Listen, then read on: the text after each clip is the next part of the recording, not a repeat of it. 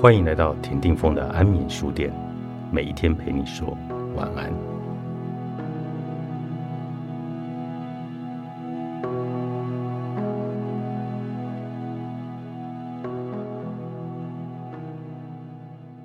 经常有人问我，赵老师，我感觉很久没有归属感了，但不知道具体的原因是什么，也不知道该怎么办。我是不是该找一个人来爱我、关心我，才能补回来呢？这个问题的答案，其实关键并不在于现在填补，而是要回到更早期的人生，追根溯源。就像是一座冰山，我们意识到的只是水面以上的一小部分，而水面以下的潜意识想法，才是问题的根源。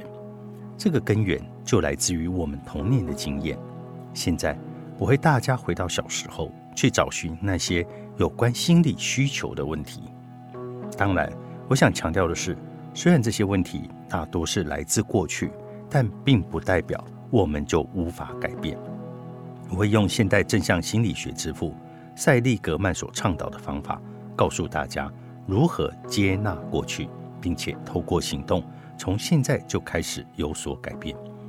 在此，我会借助依恋模式这个概念来解释归属感的满足情况如何影响人的一生。这是我们了解归属感的窗口。依恋模式的形成最早源于一个人的童年经验。人刚出生的时候，最重要的事情就是活下来。出于生存的本能，婴儿会立刻开始寻找一个可以依靠的对象，不断向这个对象发出讯号，哭泣、呼唤、爬向对方。这个对象通常是妈妈、爸爸或者其他主要的照顾者。婴儿希望透过这些方式来跟对方建立关系，进而获得养育和保护。在这个过程，小孩和主要的抚养者形成的关系，在心理学就称作依恋。由于不同的照顾者对婴儿有不同的回应方式，因此婴儿也会调整自己的策略，不断的试探自己该如何和照顾者互动才最有效。有些照顾者准备充分。对孩子关怀又周到，由于关爱需求会持续的获得满足，因此孩子只要正常规律的发出讯号就可以了。但是，当照顾者对孩子发出的讯号做不到正确的回馈，对孩子时冷时热，这个时候给的关爱时多时少，孩子为了引起注意，就会选择大哭大闹。也有照顾者会心不在焉，甚至排斥照顾。就像我在之前所说的，经营电商创业的妈妈一样，她带孩子的时候总想着打电话，那孩子很可能干脆放弃做出任何反应。无论是哪一种方式，孩子的归属感都在这个过程越来越匮乏。婴儿和主要照顾者就是经由这样的互动方式，慢慢形成一个稳定而且长期持续的互动风格，这就是所谓的依恋模式。经过心理学家的实证研究和长期观察，人类的依恋模式大致分为三种：安全型依恋、逃避型依恋和焦虑型依恋。其中，获得足够照顾孩子的，更容易形成安全型依恋；而没有能够足够照顾的孩子，则形成了非安全型依恋。非安全型依恋只有两种常见的表现方式：选择不再哭泣、不再期待的孩子。形成逃避型依恋模式，选择哭得更响、黏得更紧的孩子，形成焦虑型依恋模式。这些依恋模式虽然基于小时候的经验所形成，却会持续影响我们对待问题的看法以及解决问题的方式。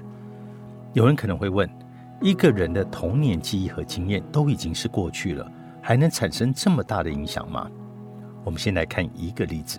一九六三年，美国加州大学医学院进行了心理研究，记录七十六名婴儿从出生开始直到三十岁的成长经历。从实证研究的角度，验证了依恋模式对人持续的影响。我在看待相关研究的记录时，注意到了尼克这名男孩，他从小就得到父母充分的照顾和回应，归属感获得了充分的满足，最终形成了安全型的依恋模式。三十岁的尼克在接受访谈时提到，他还记得自己大约三岁时，有一次和妈妈去广场玩，玩着玩着就突然找不到妈妈，他心里越来越害怕。然后突然的看到了妈妈，尼克一下子有种如释重负的感觉。妈妈当时一把将他抱起来安抚他，这种温暖的感觉一直到现在他都还记得。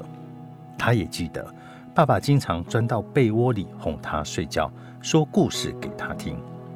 从这些细节的片段，我们看到了父母对尼克无条件的爱护，积极参与了小孩的日常活动。对他的兴趣表示充分的支持和尊重。尼克幼稚园时期就会比童年年纪更加的合群，更容易带着跟大家玩成一片。朋友对他也留下了热情、幽默、稳重、真诚的印象。后来的亲密关系中，尼克也懂得支持妻子的工作，为了配合妻子的事业计划，两人商量好，等过两年生孩子。这就是身心记忆的影响。一个人童年的经验构成认知的基础，一个人对自我、对人际关系、对这个世界的态度和看法，都会受到小时候归属感满足程度的影响。这些对归属感的身心记忆会被储存在一个人的潜意识当中，形成认识的世界背景。当然，随着每个人不断的成长，接触到更多的人事物，认知就会发生改变。但是，基本待人接物的本能反应，还是基于小时候的依恋模式所产生。有人对自己示好，安全型依恋的人，直觉上会优先感受对方的善意；而逃避型依恋的人，则会因为本能的想保护自己的情感，而优先想要逃避。